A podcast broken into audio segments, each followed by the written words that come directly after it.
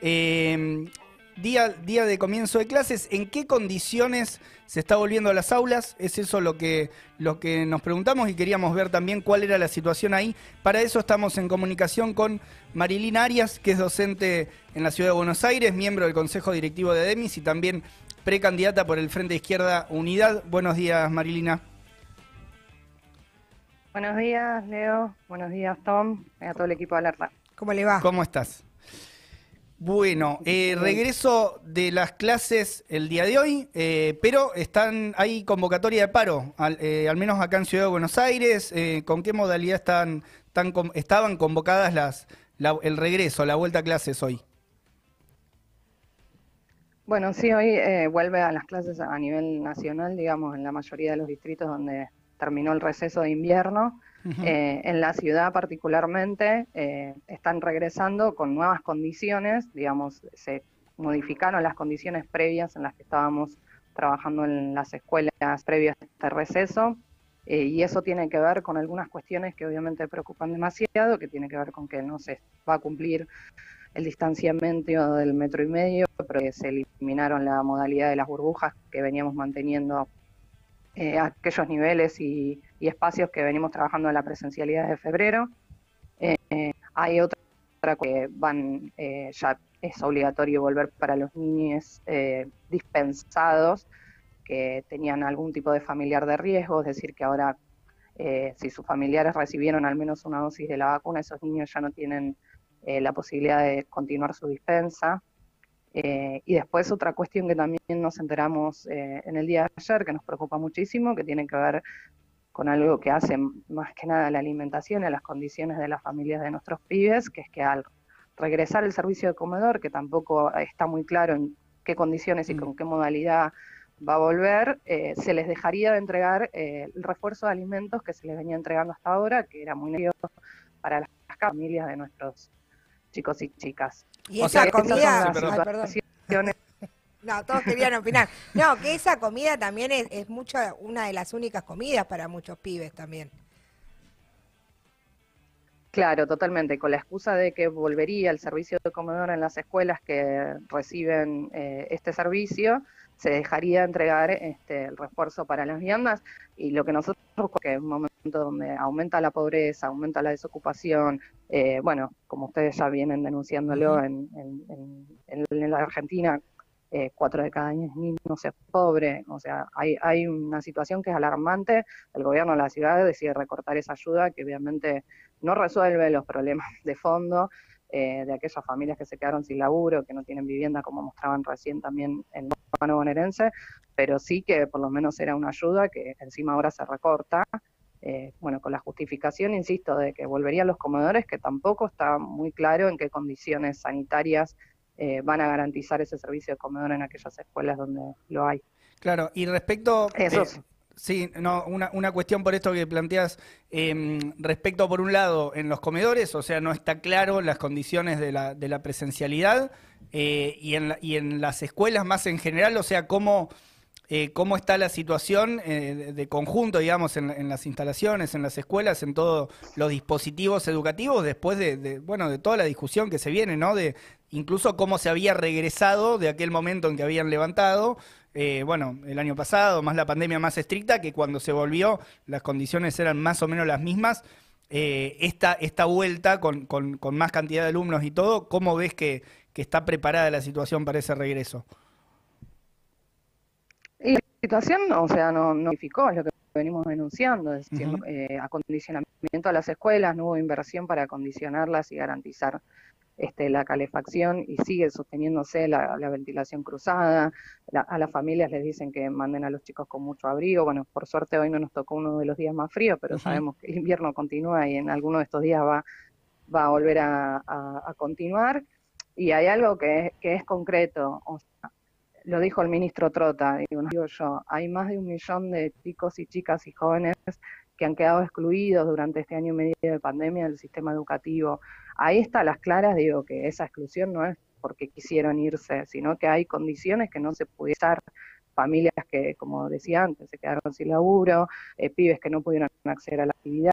pibes que se tuvieron que mudar, este, yo tengo alumnos, alumnas que que se tuvieron que mudar a provincia, a casas de familiares, porque no pueden continuar pagando el alquiler que pagaban sus familias acá en la ciudad. Es decir, hay,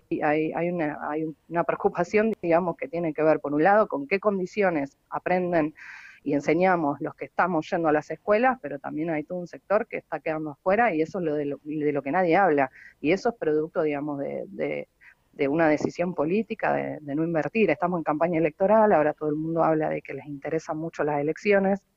Bueno, recordemos que hoy, hace tres años, explotaba la escuela de Moreno, donde perdieron la vida Sandra y Rubén, nuestros compañeros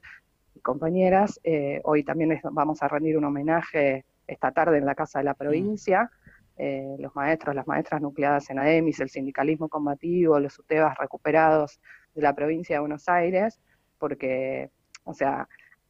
eh, fue, digamos, lo más gráfico de lo que denunciamos las maestras y los maestros. En ese momento no había pandemia. Eh, Sandra y Rubén estaban yendo a cocinarle, el prepararle el desayuno a sus chicos, algo que hacemos y hacemos las maestras en nuestras escuelas, eh, y producto de la desinversión y, la desidia de los gobiernos en cómo sostienen las escuelas. De hecho, no hacen bien, explotó una escuela en Neuquén pero la vida también dos trabajadores de mantenimiento y, y, una docente con ellos para tema de la calefacción y que los chicos pudieran volver a clases presenciales con, con calefacción, explotó. Esas son las condiciones en las que están las del país, no solo las de la ciudad de Buenos Aires. Eh, y bueno, y, eso es lo que venimos Se está convocando entonces hoy, una hoy hoy hay jornada por, por Sandra y por Rubén. Hoy hay una jornada, así es, a la tarde hay una jornada por Sandra y por Rubén, a las 12 va a haber una conferencia de prensa en la legislatura donde va a estar Ademis, este, bueno, denunciando estos motivos por los cuales están llamando a esta mm. medida de fuerza, de, digamos, ante el primer día de clases luego del receso, y también está habiendo en simultáneo, va a haber un corte en el Bajo Flores, donde también las familias este, están reclamando por el derecho a la vivienda, contra el recorte de las canastas, por las condiciones eh, de enseñanza-aprendizaje de los pibes y las pibas del barrio, así que ahí también van a estar los compañeros y compañeras docentes de la marrona con esas familias y llevando adelante estos reclamos y van a movilizar al IBC. Bien, eh, vos comentabas recién también eh, cómo entra, digamos, el regreso de clase, o sea, la vuelta de clases incluso ya había sido agenda, casi un tema de los cuales adelantaron un poco la, la pelea electoral. Vos sos candidata, precandidata eh, del Frente Izquierda Unidad acá en la, en la ciudad de, Buenos Aires. ¿Cómo ves, digamos, que, que, arrancó la campaña, incluso más desde, desde también ahí cómo afecta ¿no? al, a, la docencia, a los docentes, a la comunidad educativa. Sí, por suerte, eh, la única docente, también Navarro, directora de Lugano, Fede Puy de Barracas, otros compañeros incluso de las otras fuerzas políticas, eh, digamos, compañeros de lucha históricos que con los que también componemos estas listas, digamos, somos los docentes que venimos defendiendo y peleando por el derecho a la educación hace años, y nuestros compañeros nos conocen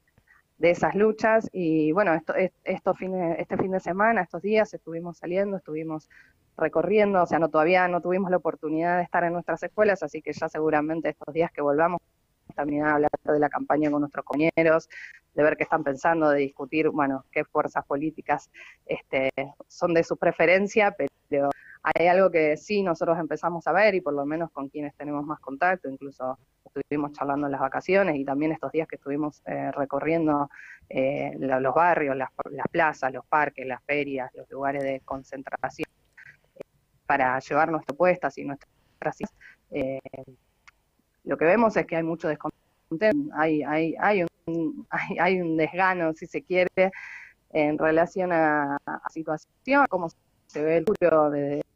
preocupado por la inflación, por el salario, por la vivienda, por la pobreza, es decir, todos estos temas de los que venimos a hablar del Frente de Izquierda, incluso previo a la campaña electoral, eh, hoy se tornan temas de debate a la hora de también quién va a resolver esos problemas estructurales eh, en el país, eh, quién, digamos, puede ofrecer una alternativa, y está claro, digo, por lo menos para nosotros está muy claro, y es la, es la discusión que estamos llevando a todos los lugares,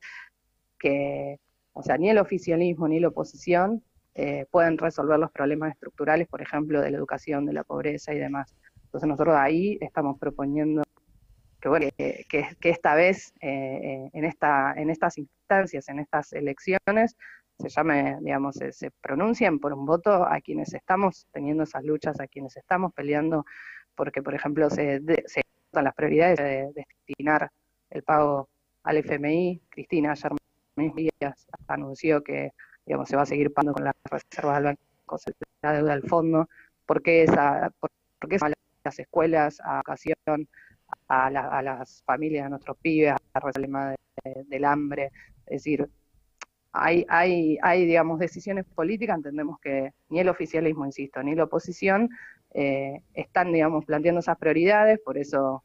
planteamos ayer este, muy bien también en una nota que salió en Izquierda Diario que me gustaba mucho, de que esta vez no hay que votar como los ricos, los poderosos, sino que hay que votar para fortalecer a los y las luchadoras que estamos dando estas peleas todos los días y que, estamos realmente planteando una salida para los problemas de, de fondo de los, las y los trabajadores. Marilina Arias, eh, docente de la Ciudad de Buenos Aires, del Sindicato ADEMIS y también precandidata del Frente Izquierda en la Ciudad de Buenos Aires. Eh, te agradecemos por la comunicación, Mari. Gracias a ustedes, chicos. Un abrazo.